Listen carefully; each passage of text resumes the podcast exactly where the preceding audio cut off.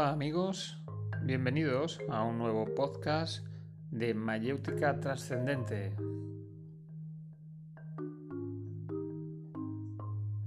Como sabéis, quienes seguís estos audios, estamos leyendo y transmitiendo estas aproximaciones del libro Aproximaciones a la Mística de Eric Tolón de la mayéutica trascendente.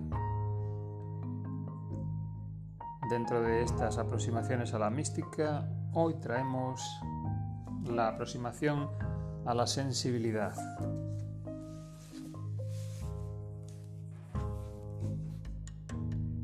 Cualquier desarrollo de la sensibilidad debe ir acompañado de un desarrollo paralelo del dominio de esta sensibilidad.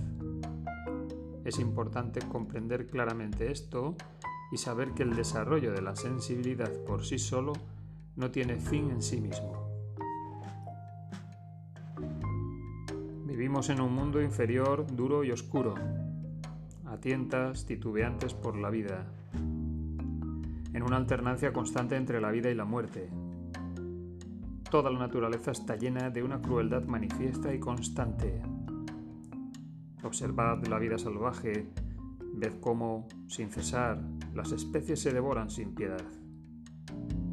El hombre solo sobrevive gracias a la destrucción incesante.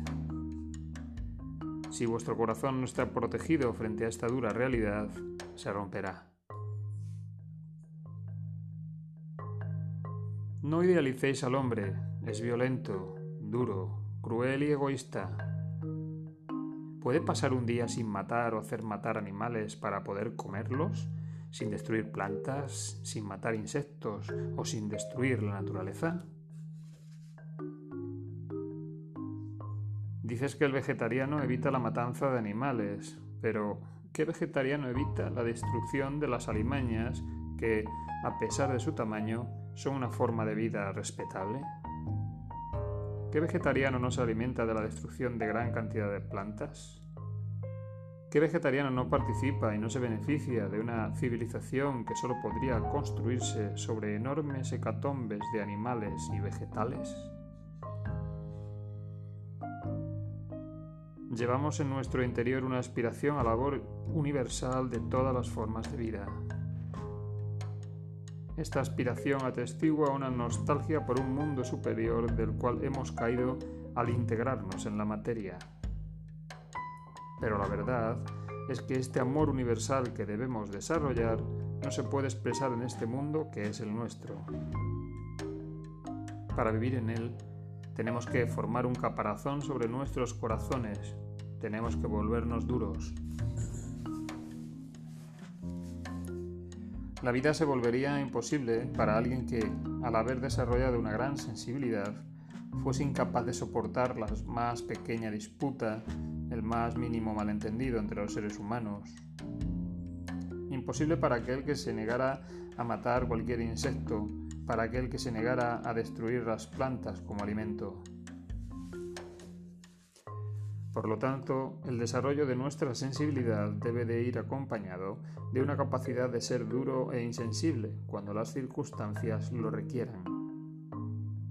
En resumen, nuestra sensibilidad debe ser una sensibilidad controlada.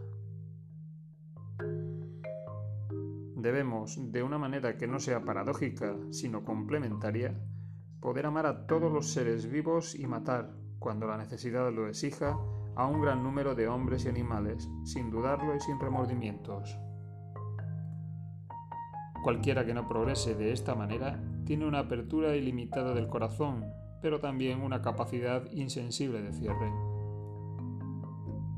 Quien abre su corazón cada vez más y refina su sensibilidad cada vez más, sin cultivar su capacidad de dureza y cierre voluntario a todo sentimentalismo, se vuelve cada vez más frágil e inadaptado frente a la realidad del mundo. Hay mundos hiperfísicos y superiores en los que el amor ilimitado puede florecer sin obstáculos, en estos mundos, la pelea, el malentendido, la animosidad, el asesinato, el sufrimiento y la destrucción ya no existen. Pero debéis ser realistas. No vivís en uno de estos mundos. Vuestro vehículo temporal debe de ser conformado de acuerdo con el contexto en el que vive. Al vivir en un mundo duro, debes ser capaz de ser resistente. Sin embargo, el mundo de aquí abajo para vosotros no es más que un exilio. Por eso, a pesar de la dureza del caparazón que voluntariamente habéis construido, debéis cultivar un amor ilimitado y una gran sensibilidad. Este desarrollo del corazón es un pasaporte a un mundo mejor después de la muerte. Porque en verdad, después de la muerte, el contenido de vuestro corazón os conduce a una esfera que corresponde a lo que el corazón contiene.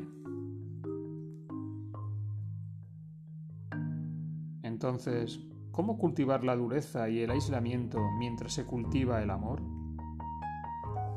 es posible gracias al desapego. El que está desapegado no llora por ninguna criatura. Puede volverse totalmente insensible e indiferente. El amor y el desapego son, por lo tanto, complementarios. A través del amor abrimos nuestros corazones. A través del desapego podemos cerrarlos a voluntad. Por lo tanto, el precepto final es el siguiente. Ama todo, pero no te apegues a nada. El mero amor, si no se compensa con el desapego, se convierte en una debilidad. Amar sin apegarse es la clave que abre la puerta al dominio existencial.